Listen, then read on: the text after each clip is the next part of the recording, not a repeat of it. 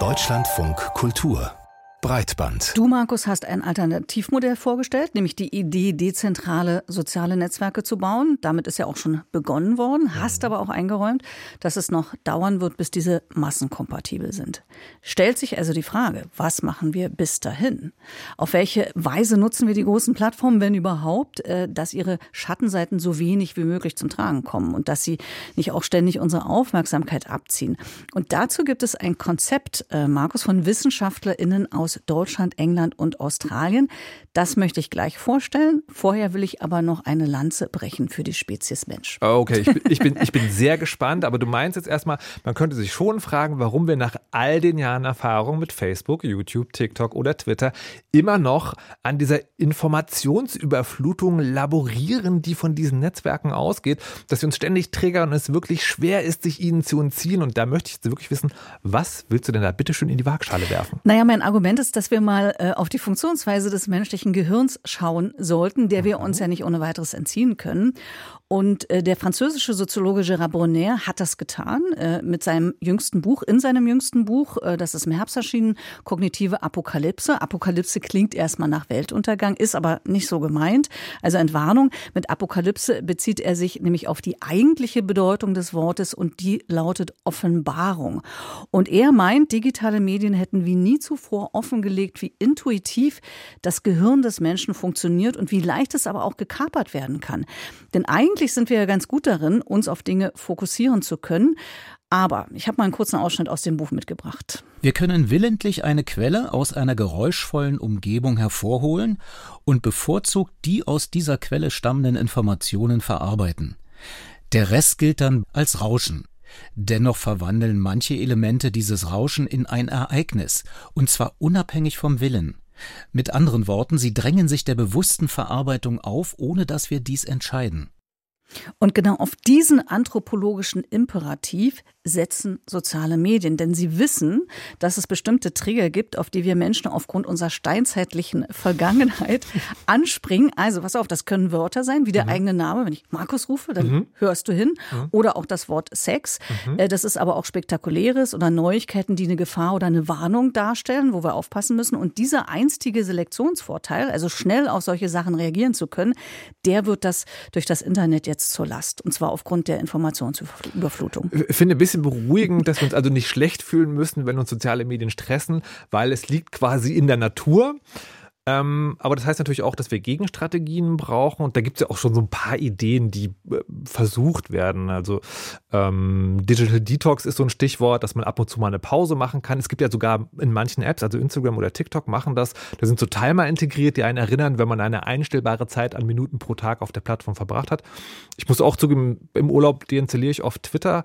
Ähm, aber andererseits ist ja auch klar, soziale Netzwerke gar nicht nutzen geht irgendwie für die meisten von uns nicht, weil wir eben nicht drauf drauf verzichten können, zumindest nicht für einen längeren Zeitraum. Genau, also ich zum Beispiel auch nicht. Hm. Und hier setzt jetzt das Konzept kritisches Ignorieren als Kernkompetenz für digitale Bürger an.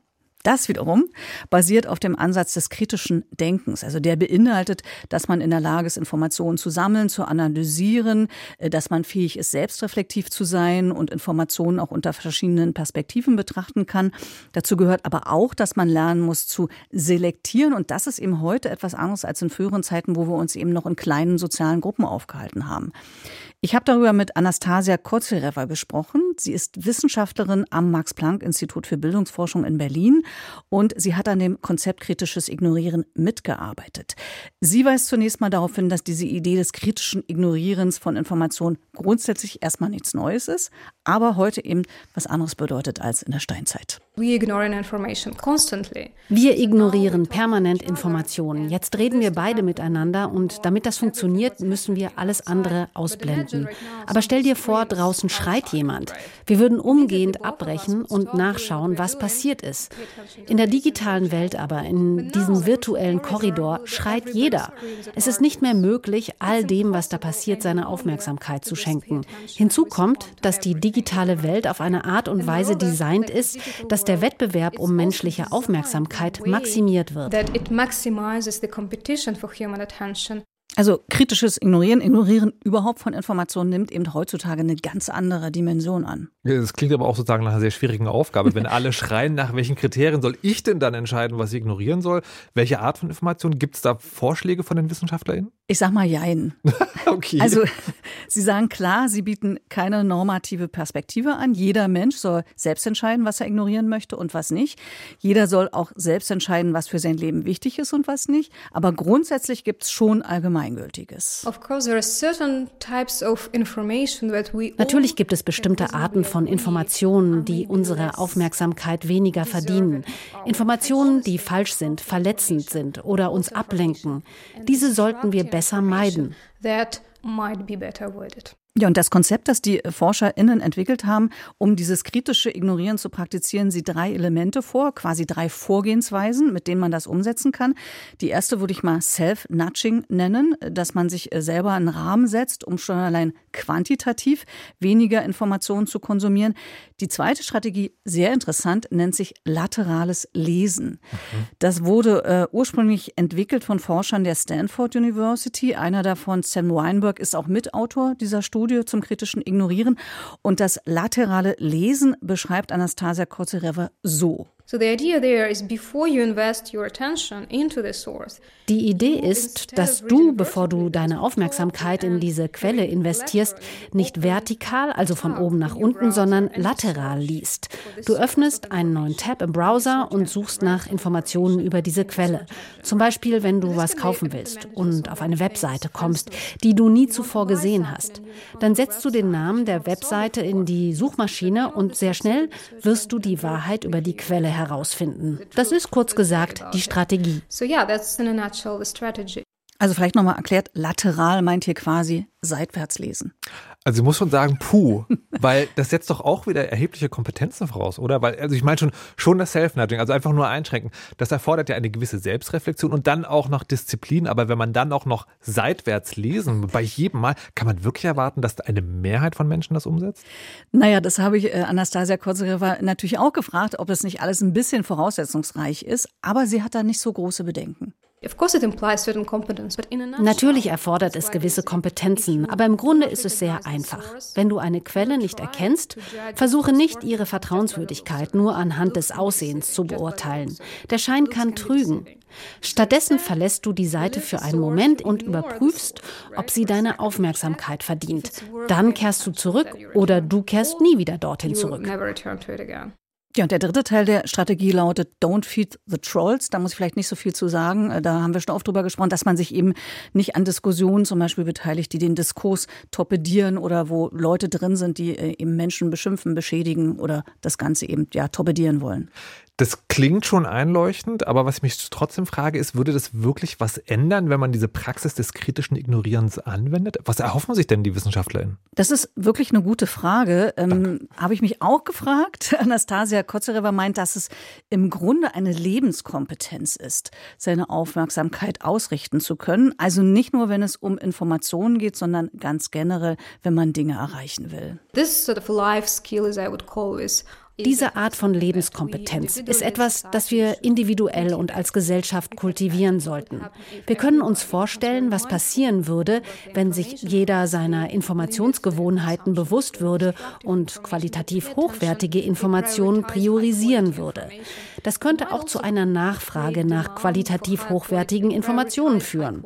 Ich sage nicht, dass das passieren wird, aber wir können als Gesellschaft doch darüber nachdenken, welche Art von digitaler Informationsumgebung wir haben wollen. Und vielleicht können wir mit kleinen Änderungen in unserem eigenen Umfeld beginnen und damit zu größeren Veränderungen in unserer kollektiven Informationsumgebung beitragen. Soweit die Diskussion. Ich würde jetzt gern den Bogen zum ersten Teil dieser Folge ziehen. Da haben wir ausführlich über Alternativen zu den bestehenden Plattformen gesprochen, weil ich mich nämlich bei dem Konzept des kritischen Ignorierens gefragt habe, ob genau diese Frage der Strukturveränderungen, die wir da diskutiert haben, nicht viel zu kurz kommt Und Anastasia Kotzereva, Wissenschaftlerin am Max-Planck-Institut für Bildungsforschung in Berlin, ordnet das so ein. Wir müssen auf verschiedenen Ebenen vorbereitet sein. Und ja, ich denke, ein ethisches Design, das der Gesellschaft nützt, ist absolut wichtig für soziale Medien. Aber es gibt auch eine individuelle Ebene. Es ist doch wichtig anzuerkennen, dass wir autonom sind, dass wir auch Entscheidungsträger sind und dazu beitragen können, uns selbst zu schützen. Denn niemand außer uns selbst weiß, was am besten für uns ist Ja, und dieser Selbstschutz hat auch was mit den dezentralen Netzwerken zu tun, äh, Markus, über die du gesprochen hast. Ich habe eine grobe Idee, aber erklär trotzdem, wie genau meinst du das? Naja, die Frage, die im Raum steht, ist ja, ob und warum Plattformen eigentlich ein Auslaufmodell sind. Und da gibt's auch eine, ich nenne das jetzt mal so, psychologisch-praktische Perspektive, die mhm. auch an den äh, Gedanken des kritischen Ignorierens anknüpft. Frank Rieger, Publizist und Sprecher des Chaos Computer Clubs, hat darüber nachgedacht zum Beispiel und plädiert in einem Blogpost für mehr und bessere Filterblasen, also quasi für einen Rückbau. Ich habe mit ihm darüber gesprochen und ähm, ihn zunächst mal gefragt, warum er die Vision vom globalen Dorf, die er hinter dem Plattformansatz steht, als gescheitert ansieht. Und er meint, dass dieser Ansatz die Menschen einfach überfordert, weil es einfach aufgrund kultureller Unterschiede und sehr vieler unterschiedlicher Meinungen unmöglich ist, quasi alle in eine einheitliche Plattformwelt zu pressen. Und er bezieht sich damit auf eine Studie von österreichischen und britischen Wissenschaftlern, die herausgefunden haben, dass Menschen nur eine bestimmte Menge an Meinungen tolerieren können, denen sie ausgesetzt sind, die von ihren eigenen Positionen abweichen. Das heißt, also, solange man ab und zu mal was hört, was irgendwie von den eigenen Ideen, Weltanschauungen überzeugt, Überzeugung abweicht, kommt man damit ganz gut klar. Aber wenn man permanent damit bombardiert wird, dann stellt sich so ein gewisses Potenzial von Aggression, von äh, Unzufriedenheit ein, was dann halt zu so einer Eskalation führt. Und daraus folgt dann eben diese Idee, dass man eines oder mehrere weltweite soziale Netzwerke baut, die für alle Nutzer und Nutzerinnen versuchen gleichmäßig gut zu funktionieren und man dabei aber halt der gesamten Welt ausgesetzt ist, führt dann halt dazu, dass Leute halt anfangen, aggressiv zu werden und äh, sich daneben zu benehmen. Ja, und darum meint er, sind die großen sozialen Netzwerke, anders als man ja immer angenommen hat, eigentlich gar nicht geeignet für die Bedürfnisse der meisten, die vielleicht einfach nur mit einer überschaubaren Zahl an Menschen kommunizieren wollen. Diese Idee, dass man Millionen von Leuten erreichen kann mit seinen Publikationen, ist ja nur für die allerwenigsten Leute relevant, also nur Leute, die im Wesentlichen davon leben primär ja, Journalisten, Leute, die in, in Werbung und Marketing arbeiten und ähnliches, aber wir mal nicht für normale Nutzungsansprüche. Auf einer gewissen Ebene sehen wir das schon. Ja, also wir sehen ja, dass Leute sich aus den großen sozialen Medien, also sprich Facebook und Twitter und so weiter, verabschieden. Immer mehr Menschen gehen halt eher in, wir mal, kleinere Sachen zurück. Das klingt mir doch sehr nach Small Map, mhm. also was wir vorhin äh, besprochen hatten und der Konflikt, den Aral Balkan da geschildert hat, nämlich, dass die Menschen zwar Dezentralität erstmal theoretisch gut finden mögen, aber auf der anderen Seite dann doch irgendwie zu bekannten Instanzen gehen wollen, die dann größer werden. Was glaubt denn Frank Rieger, der ist ja quasi als Sprecher des Chaos Computer Clubs mit digitalen Visionen qua Amt beschäftigt, wohin sich das entwickeln wird? Na, er glaubt, das fand ich sehr interessant, dass es eine Zweiteilung geben wird, dass wir globale Plattformen haben werden und daneben viele kleine kleinere dezentrale Einheiten. Twitter hat ja eine Funktion als schnelles News-Netzwerk. Und dafür ist es auch ziemlich gut. Da wird es auch weiterhin seine Berechtigung haben. Aber es ist halt als soziales Netzwerk im Sinne, als Medium für einen Austausch, für Debatten ziemlich ungeeignet, weil man halt immer quasi zu einer globalen Öffentlichkeit spricht. Was passieren wird, ist, dass es sich wieder auseinanderdifferenziert, also dass Publikationen im Sinne von man informiert sich über etwas, was irgendwie vorgefallen ist, sich wieder trennt von Kommunikation, Debatte, direkter sozialer Interaktion und es für Letzteres dann wieder einfach neue Formen, neue Netzwerke, neue Medien geben wird. Und deshalb spricht er sich ja eben für mehr und bessere Filterblasen aus, wo man sich also schön sorgfältig ausgewählt, auswählt, mit wem man kommunizieren möchte, nach welchen Regeln, zu welchen Themen und so weiter. Also quasi ein kuratierter Informationsstrom wäre das dann, ein bisschen wie im analogen Leben. Und er sagt, da muss ich ihm zustimmen, äh, ich gehe ja auch nicht in eine Fußball-Hooligan-Kneipe rein, wenn ich jetzt gerade mal ähm, das gepflegte Gespräch suche. Entschuldigung, Vera, fällt dir, fällt dir etwas auf? Vor, vor ziemlich genau zwei Jahren haben wir hier an dieser Stelle eben dieses Konzept der Filterblasen, der Filterbubble, erfunden 2011 vom Politologen Eli Pariser, verworfen und mit großen Worten einen Schlussstrich darunter gezogen. Ähm, Nächste ja. Runde, habe ich was verpasst? Mhm. Ist die Filterbubble doch rehabilitiert? Ja, ich war auch ein bisschen bestürzt, ehrlich gesagt, ähm, im Gedanken an diese Sendung und auch überrascht. Und ich habe mir tatsächlich daraufhin äh, die Sendung nochmal angehört ja. und festgestellt, äh, was wir damals verworfen hatten, ist die damit verbundene Theorie, dass Filterblasen zu einer Abschottung von der mhm. Welt und zu Blindheit führen und zur Fragmentierung der Gesellschaft. Und das ist was, äh, was Frank Rieger zum Beispiel nicht meint. Ihm geht es eher mit der Filterbubble um einen kultivierten Diskussionsrahmen, der einem im besten Fall ja offen hält äh, für die Welt. Und äh, dieses Phänomen, dass durch die Algorithmen in den sozialen Medien dem Benutzer nur die Informationen angezeigt werden, die man mit seinen bisherigen, die mit seinen bisherigen Ansichten übereinstimmen, was ja oft als Filterblase bezeichnet wird.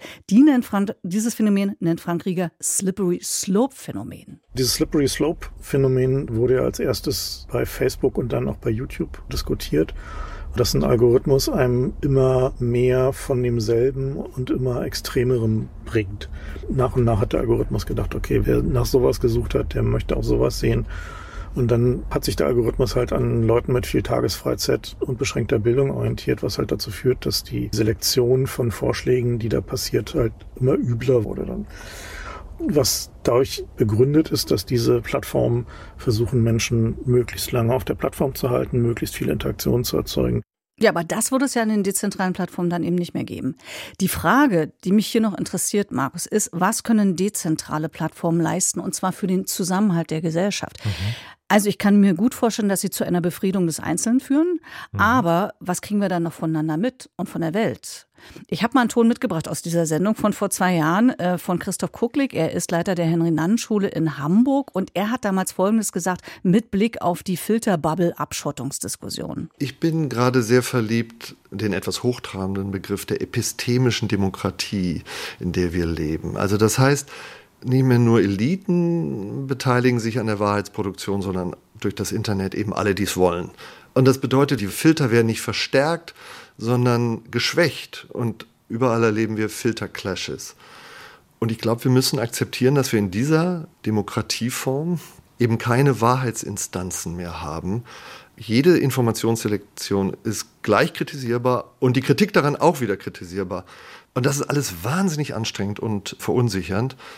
Aber gerade dadurch, dass wir sehen, wie die anderen selektieren und darüber den Kopf schütteln, wir werden also gerade, weil wir das sehen, wie die selektieren, werden wir einander fremd. Ja, und das finde ich klingt ja schon ein bisschen traurig. Also vielleicht sehen wir uns dann nicht mehr in den dezentralen Netzwerken und bleiben dann einander fremd. Und müssten wir nicht eigentlich nach Instanzen suchen, die die Gesellschaft zusammenhalten? Markus, fändest du es nicht schade, wenn dieses Verbindende verschwende? Ich glaube da ehrlich gesagt nicht dran dass das Verbindende wirklich dadurch verschwindet. Weil was ich beobachte in dieser ganzen Metadiskussion ist, dass immer mehr das Abbild des, des Menschen im Digitalen gesucht wird. Und wenn man das wieder zurücknimmt, ist ja so, du würdest ja nicht die gesamte Menschheit in ein großes Stadion sperren und dann denken, die verstehen sich jetzt alle gut, sondern nee, wir leben alle sozusagen regional unterschiedlich in Dörfern und so weiter und so fort. Und ähm, das, ich halte das für zielführend ich, ich, glaube nicht, dass man sich dadurch irgendwie entfremdet, weil in dem Moment, wo du eben umgehen kannst mit den Leuten in deiner Nähe, fällt es dir auch leichter, mal rauszutreten, eine andere Instanz zu besuchen, ein Bild zu benutzen, wo das geht. Ich habe eher eine andere Sorge. Und zwar habe ich die Sorge, weil wir haben heute gesprochen über sozusagen die technische Umsetzung von dezentralen, Umwe äh, von dezentralen Netzwerken und andererseits über die, wie gehen wir als Mensch um mit der Informationsüberflutung. Und in beidem, finde ich, liegt zumindest in der momentanen Ausprägung sehr viel Verantwortung beim Einzelnen. Und das ist ja eigentlich nicht, wie wir Menschen leben. Ne, wir Menschen leben ja eben so, dass mein Auto das funktioniert und wenn es nicht funktioniert, bringe ich es in die Werkstatt. Und ich muss also, wenn es brennt, weiß ich, okay, da stimmt was nicht, aber ich muss es nicht genau kennen. Und das fehlt im Digitalen noch so ein bisschen. Und alles, was wir entwerfen, ist, zielt darauf ab, dass wir selber so viel machen werden. Von daher ist, glaube ich, das das eine Ding. Und ich möchte noch eine Sache sagen. Ähm, ich finde, es gibt aber einen ganz großen Fortschritt, weil du hast es vorhin gesagt, wir reden seit 20 Jahren nur über große zentrale Plattformen und momentan reden wir über Alternativen, die schon existieren. Das finde ich gut. Ich glaube, A, dass der Mensch da reinwachsen kann, also dass er immer mehr lernt und dann auch solche Sachen zu beherrschen lernt. Und ich glaube aber trotzdem, wir brauchen große, übergreifende Strukturen, auch wenn wir gerne auch allein miteinander irgendwie unterwegs sind. Und mir fällt bei all diesem Ganzen so ein alter Coaching-Spruch ein, muss ich jetzt mal sagen, okay. don't fix the problem. Also, ähm, weil damit neue Probleme entstehen. Wir suchen jetzt nach Alternativlösungen zu den großen Plattformen, schaffen dezentrale Plattformen und kriegen natürlich damit neue Herausforderungen. Aber es ist, glaube ich, ein guter und wichtiger Zwischenschritt. Das heißt, wir müssen noch mal eine Runde drehen, noch mal gedanklich eine Runde drehen, wie man ähm, diese Herausforderungen löst. Und ich muss sagen, ich lese ja viele Bücher auch zu Entwurf digitaler Gesellschaft und wie muss die Gesellschaft anders aufgebaut sein durch die Digitalisierung. Nach den vielen, vielen Büchern, die ich jetzt gelesen habe, stelle ich fest, man hat noch nicht wirklich die Antworten gefunden. Man muss da wirklich nochmal auf neuer Ebene nachdenken. Es gibt jetzt ein neues Buch, das heißt Digital Republic, warum unsere Welt eine neue Ordnung braucht. Also das sind so die typischen Titel von Jamie Suskin, was jetzt gerade rausgekommen ist. Ich bin sehr gespannt, aber ich sehe, die richtig großen Antworten gibt es noch nicht. Aber könnte man vielleicht sagen, wir haben heute wieder eine Runde gedreht. Richtig.